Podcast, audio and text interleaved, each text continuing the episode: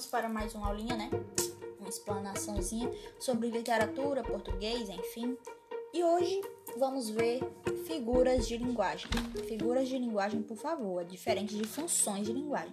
Funções de linguagem é o que vai empregar na língua portuguesa e que vai a gente vai trabalhar mais em textos e afins. E figuras de linguagem mais em frases, vai identificar também textos, mas figuras é tipo subníveis da linguagem que a gente vai ver.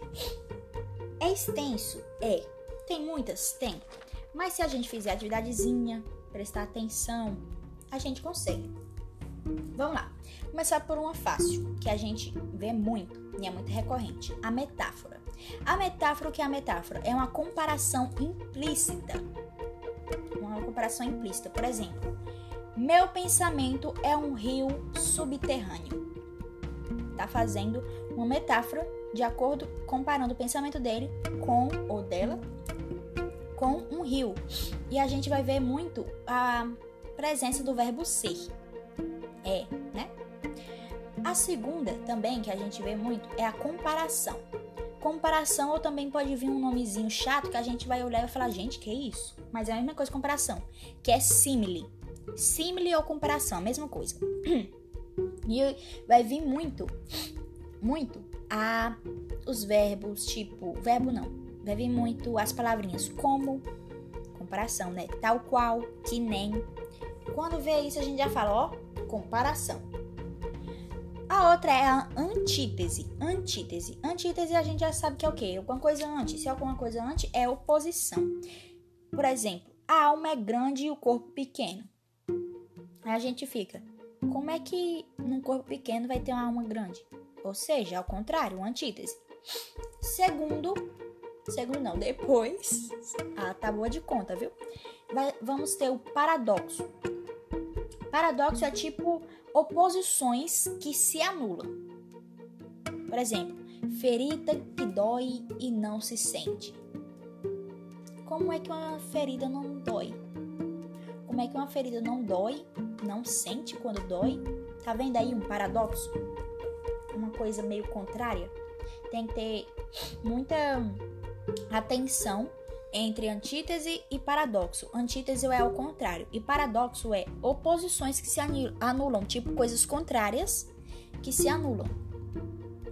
Depois vai ver a metonímia.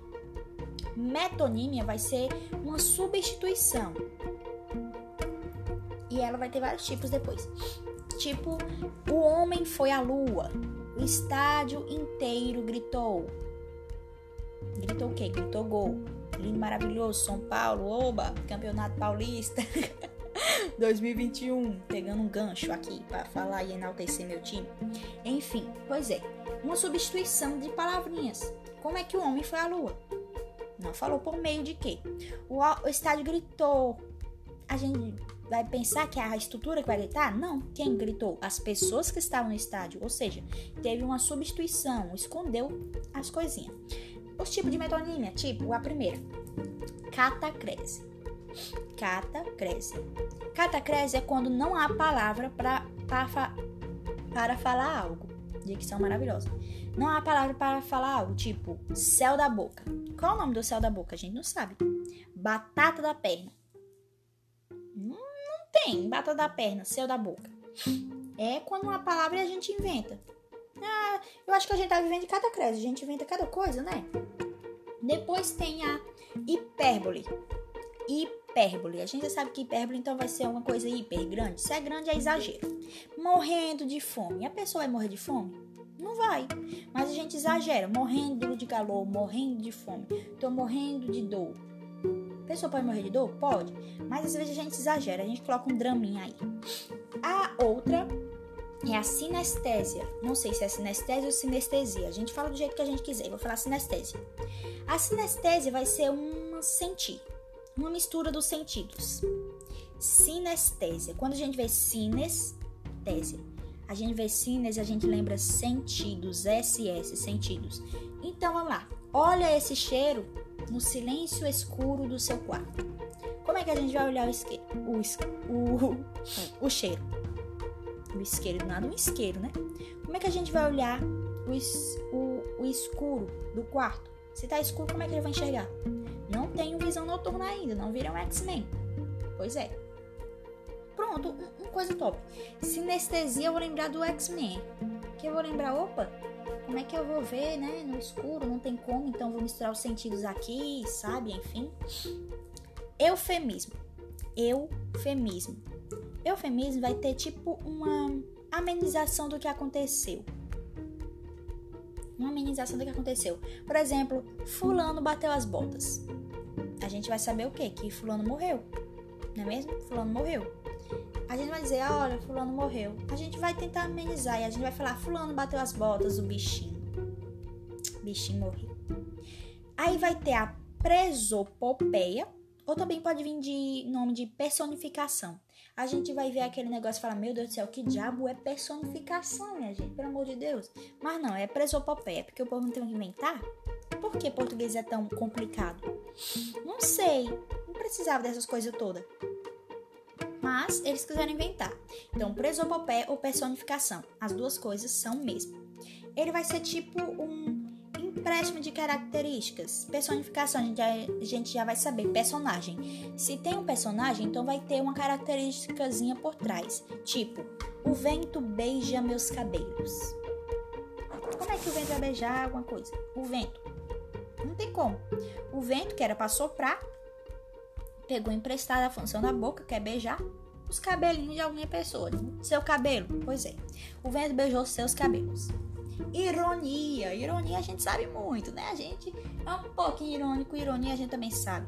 Que é aquele negócio da crítica. Pode fazer uma crítica por meio da ironia. Que os textos gostam muito de colocar isso. Uma ironiazinha e coloca uma crítica no meio e a gente ó se lasca se não prestar atenção. Pois é.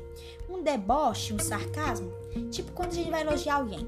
Hum, você tá bem bonitinha. Bonitinha. Que diabo bonitinha, minha gente. Bonitinha pra não dizer outra coisa. A gente tá tendo ó, ironia, mas pra não deixar a pessoa assim, sabe? A gente tá, olha como tu tá bonitinha hoje. Aham, uhum, sabemos. Aí depois tem o apóstrofe. Apóstrofe é tipo um chamamento. Rezar. Rezar. A gente tá o quê? Chamando, rezando para alguma coisa, qual seja a sua crença, enfim. Depois temos a elipse. Elipse é tipo um. A gente vai lembrar de eclipse, mas não é eclipse, tá? É elipse. A gente vai lembrar de eclipse porque eclipse não é a luazinha, o sol cobre os dois e vai ser tipo isso. Elipse vai ser um termo subtendido. Por exemplo, Gina comia demais, fazia pouco exercício. Tá vendo que aí tem um termo subtendido?